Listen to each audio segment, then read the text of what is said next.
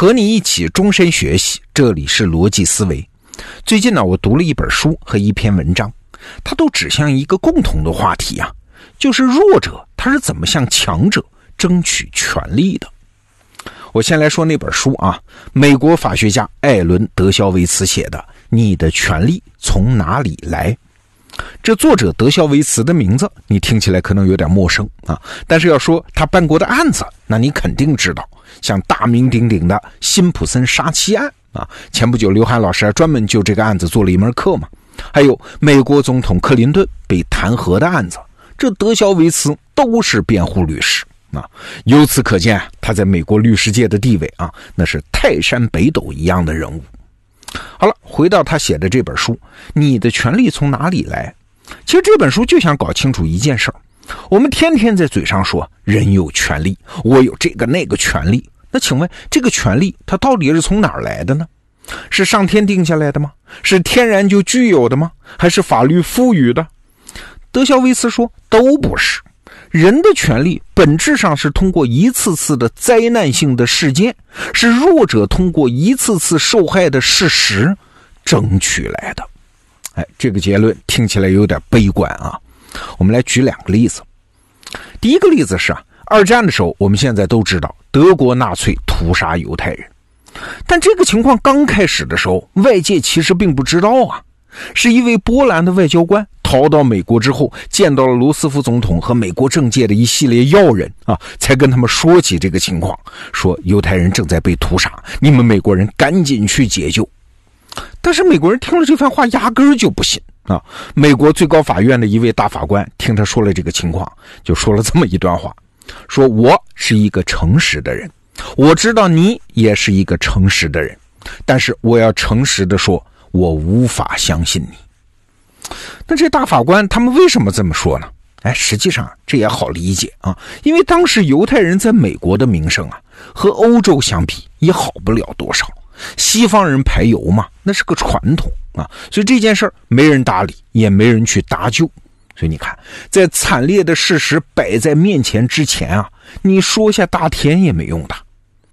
那后来的历史大家都知道了，直到一九四五年，美国大兵登陆德国本土啊，在德国亲自发现了惨绝人寰的纳粹死亡集中营，美国人这才知道自己犯了大错啊，他们大大的低估了纳粹的邪恶和凶残。啊，所以在战后的纽伦堡法庭上，盟国直到这个时候才算纠正了这个错误，从此还确立了国际人权这个新原则。所以你看，没有惨烈的事实，人的权利是不会扩张的。那这是个例子，还有一个著名的例子也发生在二战期间，日本人偷袭珍珠港之后，这美国人对日本人的仇恨一下子就山呼海啸啊。那问题来喽，请问那些已经移民美国的日本后裔怎么办呢？还长着一副日本人的脸，但他是美国国籍，这部分你拿他怎么办呢？哎，美国人说管他那么多呢，万一这些人是日本人的间谍呢？哎，一律关起来啊！所以美国人就把十多万日裔美国人集中关押，一直到战争结束。当时啊，没人觉得这事儿有什么不妥，对吧？打仗呢，胜利第一，人权嘛，暂时管不了那么多。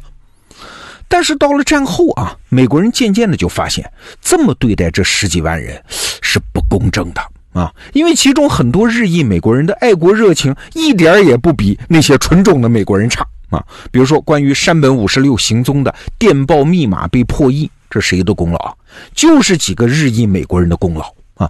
那份电报据说是使用了一种新密码，这日军呢自诩这种密码无法破译啊，但是日裔的情报员。他懂日文呢，所以根据日文的语法习惯，最终还是破译了这个密码。美军因此才能成功的击毙山本五十六，啊，这种功劳多得很。所以啊，美国人后来就承认了这种不公正，还对日裔美国人做出了赔偿。但是请注意啊，这不是这件事最重要的后果啊，最重要的后果是啥？是其他移民后裔的权利更有保障了。我举个例子。九幺幺事件发生之后，美国国内虽然群情激愤，哎，但是隔了几十年，因为前几十年的前车之鉴啊，这个时候全美国就没有人主张把美国国内的阿拉伯人的后裔也抓起来投入集中营啊。所以你看，移民及其后代的权利也扩张了，但这个扩张也是建立在惨痛的事实之上。好了，说完了这两个例子，你明白了啊？德肖维茨看问题的视角非常冷峻呐。这权利是怎么来的？是靠弱者的眼泪、委屈，甚至是尸体啊！是靠弱者被欺负了之后还能忠心耿耿的行动啊！是这么一点点换来的。哎，这听起来很无奈啊，但是很可能它符合人类历史的事实。但是问题又来了，这弱者他只能这样吗？不靠悲剧和苦难就不能扩张权力吗？靠提前抗争行不行呢？不要等那个悲剧和苦难发生之后才扩张权力啊，在发生之前我就来抗争。对，这好像也符合我们的经验，抗争好像确实能起作用。但问题是，这个起作用的机制是什么呢？今天刚开头的时候，我说最近在这个题目上给我启发的是一本书和一篇文章。好，接下来我就说到这篇文章，它的作者是财新的总编辑王硕老师，就是在我们得到里面做三十天认知训练营的那位王硕老师。他最近写了一篇文章，叫《弱者要给强者留下选择》，哎，发在他自己的公众号里面。这个题目听起来有点奇怪啊，一般都是强者给弱者选择啊，怎么弱者还能给强者留下选择呢？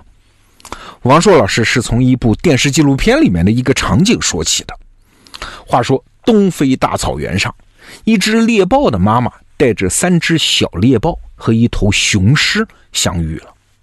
按说这两种动物啊，猎豹和雄狮都是食肉动物，本来井水不犯河水。但是又因为存在一点竞争关系啊，所以狭路相逢打一仗那是很正常的。好，我们来看一下双方的实力对比。论打架呢，这猎豹它肯定打不过雄狮，但是要论速度呢，这雄狮又跑不过猎豹啊。所以正常的选择是猎豹逃跑就算了嘛，这事儿就完了啊。反正雄狮也赶不上。但是别忘了啊，这猎豹妈妈它还带着三只小猎豹呢。所以它跑不快，所以逃跑不是猎豹的选项。那好，请问怎么办？猎豹妈妈的选择是不退反进啊，冲这个雄狮呲牙咧嘴，准备进攻。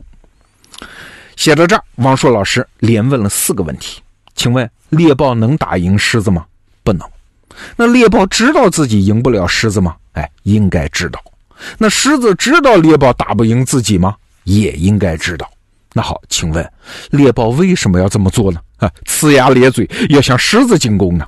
哎，这就要看狮子这边的算计了。这狮子就得想啊，我跟这头猎豹打，就算打赢了，我也没啥好处啊，我又不吃这猎豹啊。而且猎豹那好歹也是猫科动物啊，好歹也有一点战斗力。我赢是能赢，但是不能保证不受伤。就算是伤到了腿脚，那也是个大麻烦。哎，这是狮子的想法。所以啊，猎豹就是算准了狮子的这个顾忌，他才敢冲他呲牙咧嘴嘛。那接下来呢？哎，那部纪录片里的情节也是这么发展的啊。这狮子就算了啊，我停止前进，呃，蹲下来梳自个儿的毛。呃，猎豹妈妈一看啊，这狮子对自己没威胁了，也带着自己的三个孩子从容撤退。好了，这没有完啊，我们接着假设。如果这头猎豹一看，哟吼，这狮子挺怂啊，蹲下来梳毛了，它不敢惹我呀，我干脆得寸进尺，要把狮子赶走，那请问会发生什么？哼，很简单嘛，这狮子会干掉它的呀。好，写到这儿，王硕老师的分析就来了。猎豹之所以能在和狮子的对峙中全身而退，并不是因为它是强者啊，而是因为作为弱者的它给了强者选择。而强者的选择对他也有利，哎，这句话我再说一遍啊，并不是因为他是强者，而是因为作为弱者的他给了强者选择，而强者的选择对他有利。好了，如果他搞错状况啊，错以为强者没有选择暴力，是因为强者太弱了，他自己要得寸进尺，占据强者的位置，那他就把这狮子逼到了没有选择的墙角，这狮子没得选。结果怎么样？只能是两败俱伤啊！这对狮子固然没有好处，但对猎豹妈妈就更没有好处啊！狮子最多是受伤，猎豹肯定会丧命啊！哎，王硕老师的这番分析很有意思。过去我们总是觉得弱者是用抗争来扩张自己的权利，没错，确实有这个作用。但这个作用的机理是什么呢？本质上啊，不是抗争在起作用，而是弱者通过抗争这种行为，给强者制造了一道选择题。你是强者，我承认，那么你选，要么你跟我死磕，你去承担你未必承担得起的风险；要么呢，你留我一条活路啊，让我也有活着的空间。那聪明的强者嘛，通常会选择后者啊。弱者的生存空间，因为这道选择题啊，他的权利自然也就发生了扩张。但是你发现没有，这其实也是在提醒弱者啊，你必须掌握一个微妙的界限。你抗争是抗争，但是抗争不能超过这个界限啊。也就是说，你不能逼得强者没有选择。一旦跨过那个界限，那就是彻底的双输。前一阵儿，我和徐奇玉老师聊天，他和我聊到战略的话题。他说了一个很有趣的定义。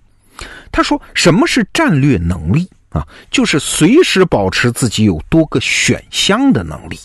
你随时有的选，你才有战略主动性。”好了，今天我们讲了王硕老师这篇文章之后，我们可以进一步的做两个推论。第一，请问什么是强者的战略能力啊？哎，还是徐熙玉老师那个答案，随时保持自己有多个选项。那我们接着问，请问什么是弱者的战略能力啊？哎，就是随时保持强者有多个选项嘛，而且让强者选择对弱者最有利的那个选项的能力。好，这个话题我们就聊到这儿。逻辑思维，明天见。